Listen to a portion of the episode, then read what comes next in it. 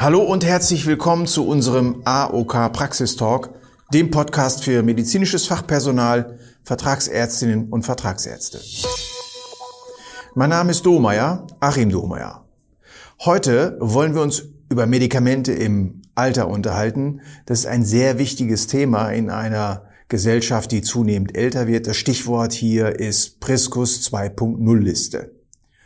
Als Expertin stehen dafür heute Frau Judith Memken und Frau Dr. Katrin Lind zur Verfügung. Sie sind beide Apothekerinnen bei der AOK Niedersachsen. Hallo, Frau Memken. Hallo zusammen. Ich freue mich, dass ich heute wieder mit dabei sein kann. Hallo, Frau Dr. Lind. Auch von mir einen schönen guten Tag. Ich freue mich wieder mit dabei zu sein und das zu diesem aktuellen und sehr interessanten Thema. Ja, vielen Dank. Es wird spannend äh, in mehrfacher Hinsicht, denn ich bin äh, in der Altersgruppe unter anderem, um die es hier geht. Aber fangen wir mal von vorne an. Warum ist das überhaupt ein so wichtiges Thema und vor allen Dingen, warum ist das gerade jetzt aktuell? Es ist ja eine Binsenweisheit. Wir werden alle älter und im Lauf des Lebens verändert sich unser Körper und damit auch seine Funktionen kontinuierlich. Ein wesentlicher Aspekt des Älterwerdens ist zum einen die zunehmende Morbidität, also die Zunahme von Erkrankungen. Meist müssen im Zuge der Behandlung mehrere Arzneimittel verordnet werden. Und das gilt natürlich umso mehr, wenn auch noch andere Erkrankungen dazukommen. Zum anderen gibt es eine Reihe anatomischer und physiologischer Veränderungen, die für das höhere Lebensalter charakteristisch sind. Die pharmakokinetischen und dynamischen Prozesse des älteren Menschen unterscheiden sich von denen eines jüngeren Erwachsenen zum Teil deutlich, was wiederum die Wirkung von Arzneimitteln beeinflussen kann. Mhm. Ja, wir erinnern uns nochmal, die Pharmakokinetik beschreibt ja das, was der Körper mit dem Wirkstoff macht und die Pharmakodynamik die Prozesse, die der Wirkstoff mit dem Körper macht. Ah ja. Richtig, danke. Es ist gut, da nochmal dran zu erinnern. Aufgrund dieser möglichen Multimorbidität und der sich äh, verändernden Prozesse im Körper gibt es Medikamente, die im Alter unter Umständen ungeeignet sind. Die nennt man dann auch so. Potenziell inadäquate Medikamente oder abgekürzt PIMS. Ja, genau. Und in der Priskus-Liste, das ist ja das Thema unseres heutigen Gesprächs, werden diese PIMS aufgelistet und auch Alternativen dazu benannt. Das Vorbild für die Priskus-Liste und auch ähnliche andere Zusammenstellungen zu dem Thema ist die Bears-Liste.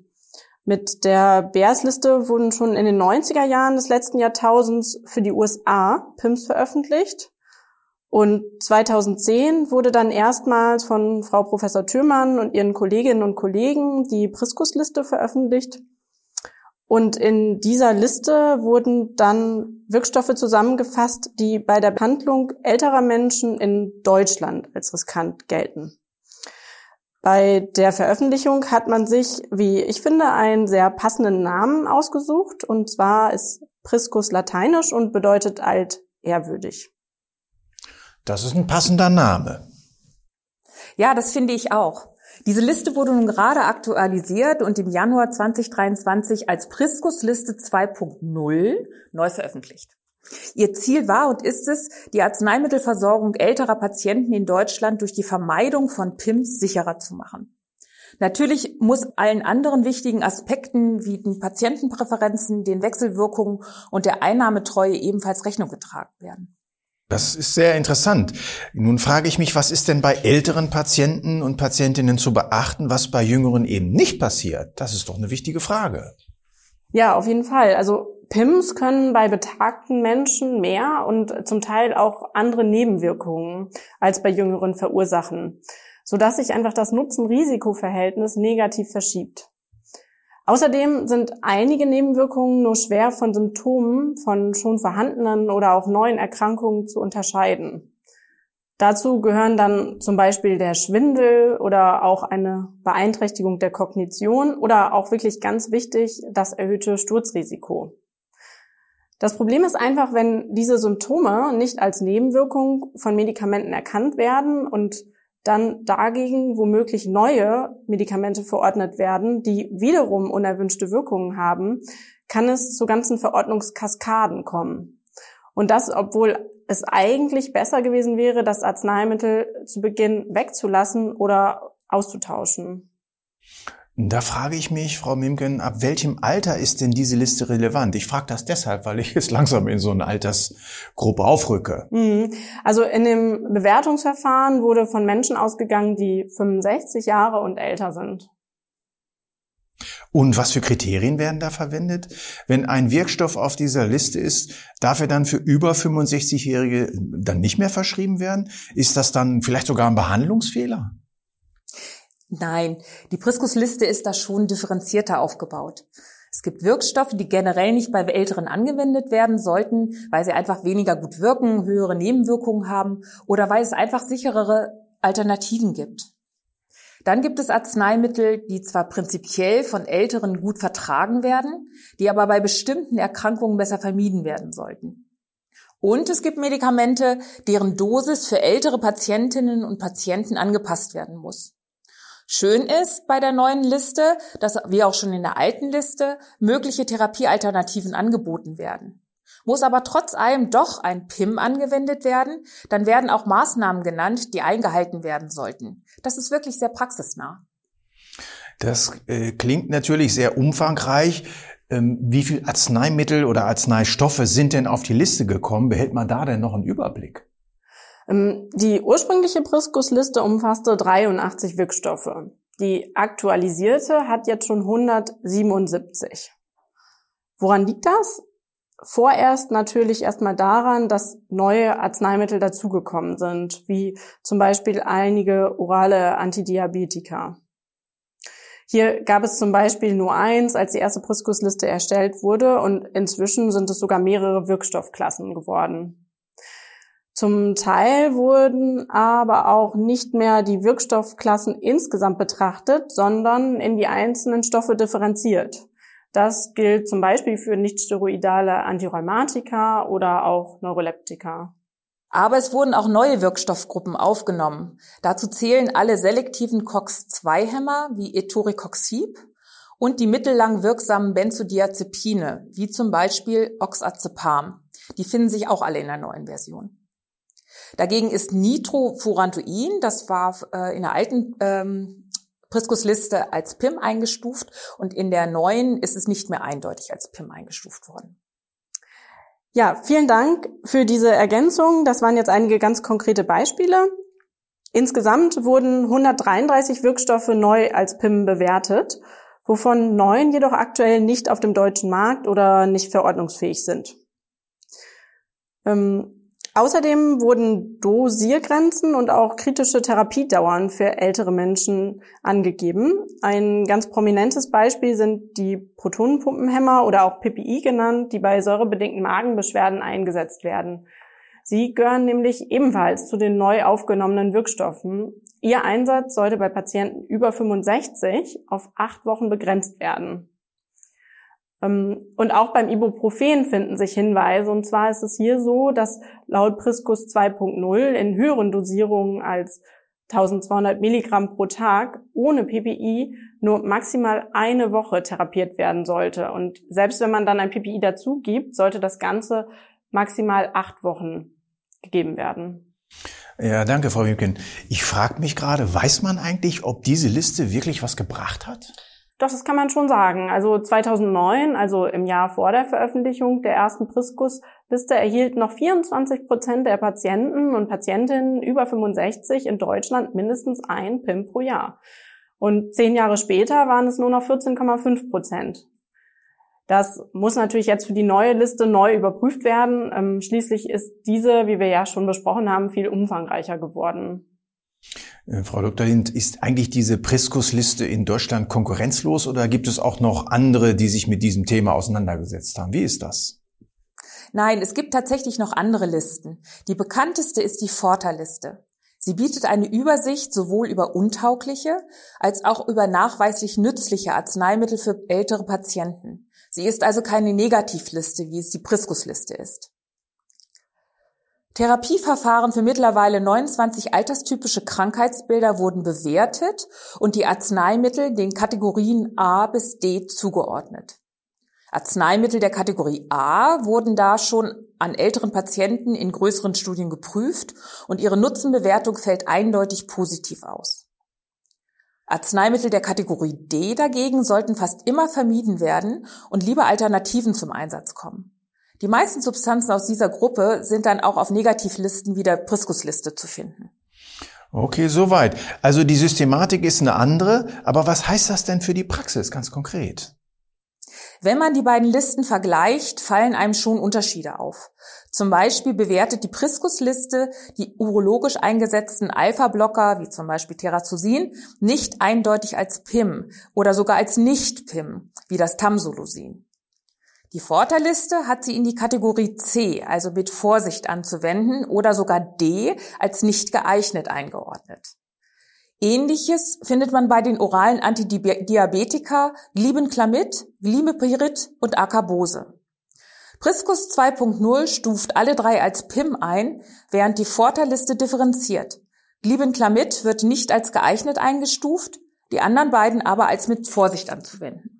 Also das klingt verwirrend. Woran liegt das, Frau Memken?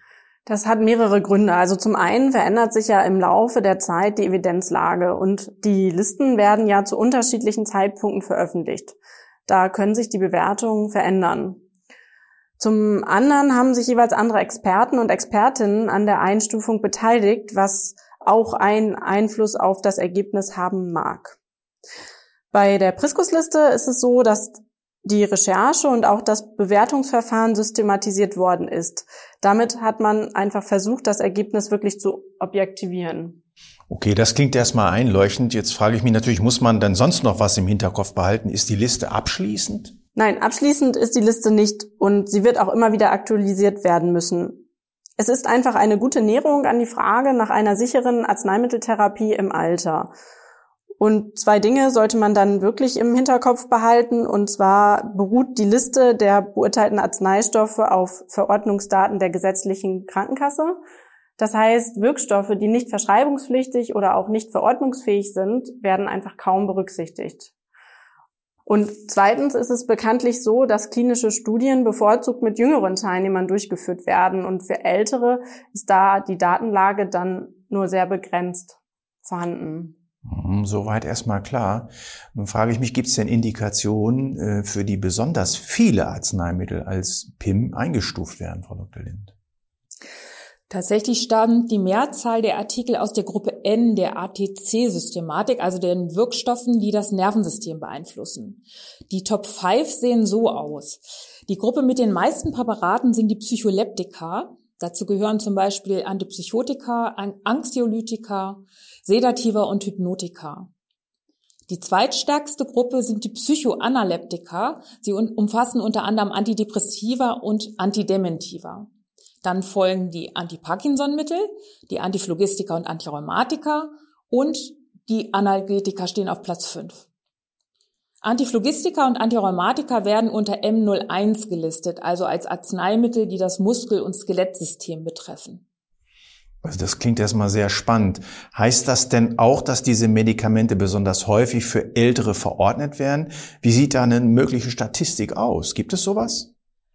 Ähm, nein, das sind erstmal wirklich nur Wirkstoffgruppen, von denen viele verschiedene Arzneimittel auf der neuen Priskus-Liste stehen. Um nun die tatsächlich verordneten Mengen abschätzen zu können, können wir gerne mal gemeinsam einen Blick auf die AOK-Verordnungsdaten werfen. Das Wissenschaftliche Institut der AOK, das VIDO, hat den Einsatz von den Präparaten der Priskus-Liste bei Versicherten ab 70 Jahren im dritten Quartal 22 näher analysiert. Und hier kann man ganz klar sehen, dass diese Wirkstoffgruppen nicht in derselben Häufigkeit verordnet werden. Und gibt es denn hier so einen absoluten Spitzenreiter? Kann man das ausmachen? Äh, ja, klar, das kann man schon machen. Also der absolute Spitzenreiter bei der Anzahl der verordneten Tagesdosen, kurz DDD für Defined Daily Dose, für Patienten über 70 sind mit großem Abstand die Mittel gegen Magensäure bedingte Erkrankungen und hier ganz konkret die Protonenpumpenhämmer. Die PPIs machen 58 Prozent aller PIM-Verordnungen bei über 70-Jährigen aus. Oder auch andersrum betrachtet, 88,5 Prozent aller DDDs, die gegen Magensäure bedingte Erkrankungen über 70-Jährigen verordnet werden, fallen auf Wirkstoffe, die in der Priskus-Liste zu finden sind. Insgesamt machen die PPI-Verordnungen bei den niedersächsischen Hausärzten und Hausärztinnen fast 10 Prozent aller Verordnungen aus. Und da sieht man einfach, welche große Relevanz das Ganze hat. Mhm. Ähm, wenn wir jetzt nochmal weiter blicken auf die Verordnungsdaten, dann sehen wir auf Platz zwei die Antihypertensiva. Die machen nur noch 8 Prozent der Tagesdosen aus. Schaut man sich hier alle Verordnungen für die Gruppe der über 70-Jährigen an, stehen 92 Prozent davon auf der Priskusliste. Psychoanaleptika, also unter anderem Antidepressiva und Antidementiva, sind die drittgrößte Gruppe. Hier sind aber nur noch etwa ein Viertel der Verordnungen über PIMS ausgestellt. Ähm, auf Rang 4 und 5 finden sich die Antiphlogistika und Antirheumatika und die Gruppen der Psycholeptika. Das hatten wir eben auch schon mal. Das sind dann die Antipsychotika, Anxiolytika und die Schlafmittel. Zusammenfassend kann man dann sagen, dass eben diese fünf Wirkstoffgruppen circa 80 Prozent der verordneten Tagesdosen aller Priskus-Verordnungen ausmachen. Und das sind im dritten Quartal 2020 eben immerhin 260 Millionen DDDs für AOK-Versicherte älter als 70 Jahre um hier einfach auch mal eine ganz konkrete Zahl nennen zu können. Ja, danke erstmal. So viel zum Hintergrund. Was heißt das denn nun für die Praxis? Wie können die Erkenntnisse aus dieser Priskus-Liste umgesetzt werden? Fassen wir doch das bitte mal zusammen, Frau Dr. Lind. Ja, wenn man sich das mal anguckt, also was äh, so die ersten Schlussfolgerungen, die man daraus ziehen kann, kann man sagen, dass für Verschreibungen für Patientinnen und Patienten ab 65 Jahre können halt folgende Schlussfolgerungen erstmal grob gezogen werden. Also generell gilt, aber das gilt ja eigentlich für alle Patienten, ähm, wenn die Medikamente brauchen, sollte halt der Grundsatz gelten, so viel wie nötig und so wenig wie möglich. Und gerade bei den älteren Patienten äh, sollte bitte kritisch geprüft werden, ob diese auch angemessen mit PPIs versorgt äh, werden. Das haben wir ja gerade gehört, dass die viel verordnet werden. Auf der einen Seite sollten bei Patienten, die dauerhaft mit diesen Medikamenten behandelt werden, schon genau geguckt werden, ob die Diagnose zu dem PPI überhaupt noch existiert. Auf der anderen Seite wird für ältere Patienten, die zum Beispiel länger Ibuprofen nehmen müssen, empfohlen, PPIs als Magenschutz dazuzugeben. Auch hier muss natürlich die Einnahme beendet werden, wenn der Grund, also in unserem Beispiel das Ibuprofen, wieder wegfällt.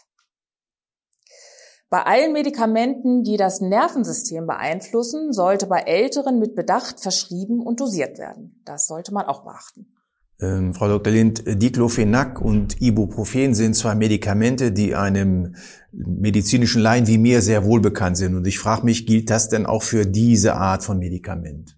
Ja, das gilt auch für Schmerzmittel und NSAR, also nicht steroidale Antirheumatika. Und dazu gehören halt auch Diclofenac und Ibuprofen. Mhm. Ähm, daher schauen Sie bitte in diesem Zusammenhang besonders auf die Medikation Ihrer Patientinnen und Patienten, die Antihypertensive einnehmen. Ähm, was steckt dahinter? Es gilt natürlich immer zuvorderst, dass jeder mit der geeigneten Wirkstoffkombination ähm, therapiert werden soll und möglichst ohne PIM. Aber man sollte trotzdem ein besonderes Augenmerk dann auf die Schmerztherapie legen, wenn eine notwendig wird. Neben Menschen nämlich gegen ihren hohen Blutdruck ein Diuretikum und ein ACE-Hämmer oder ein Satan ein, sollten sie nicht zusätzlich ein NSAR gegen ihre Schmerzen einnehmen. Diese Kombination wird ein bisschen flapsig als Triple Whammy bezeichnet, weil diese Medikamente zusammen die Durchblutung der Niere so verschlechtern können, dass ein Nierenversagen droht. Ja, ich danke Ihnen. Das ist nochmal ein sehr, sehr wichtiger Hinweis, äh, liebe Zuhörerinnen und Zuhörer. Vielen Dank, Frau Mimken. Vielen Dank, Frau Dr. Lind. Die AOK Niedersachsen unterstützt Sie, liebe Hörerinnen und Hörer, gerne, wenn Sie in dieser Hinsicht weiteren Bedarf an Informationen haben. Die Priskus 2.0 Liste und den Originalartikel aus dem Deutschen Ärzteblatt haben wir Ihnen wie gewohnt in unseren Shownotes zu dieser Podcast-Episode zur Verfügung gestellt. Wünschen Sie weitere Informationen oder unsere Unterstützung? Haben Sie vielleicht Fragen, Anregungen und oder Feedback? Dann schicken Sie uns doch bitte einfach eine E-Mail an praxis-talk.nds.auk.de. Wir wünschen Ihnen alles Gute und einen erfolgreichen Praxisalltag und wir freuen uns, wenn Sie auch demnächst wieder reinhören. Tschüss und bleiben Sie gesund.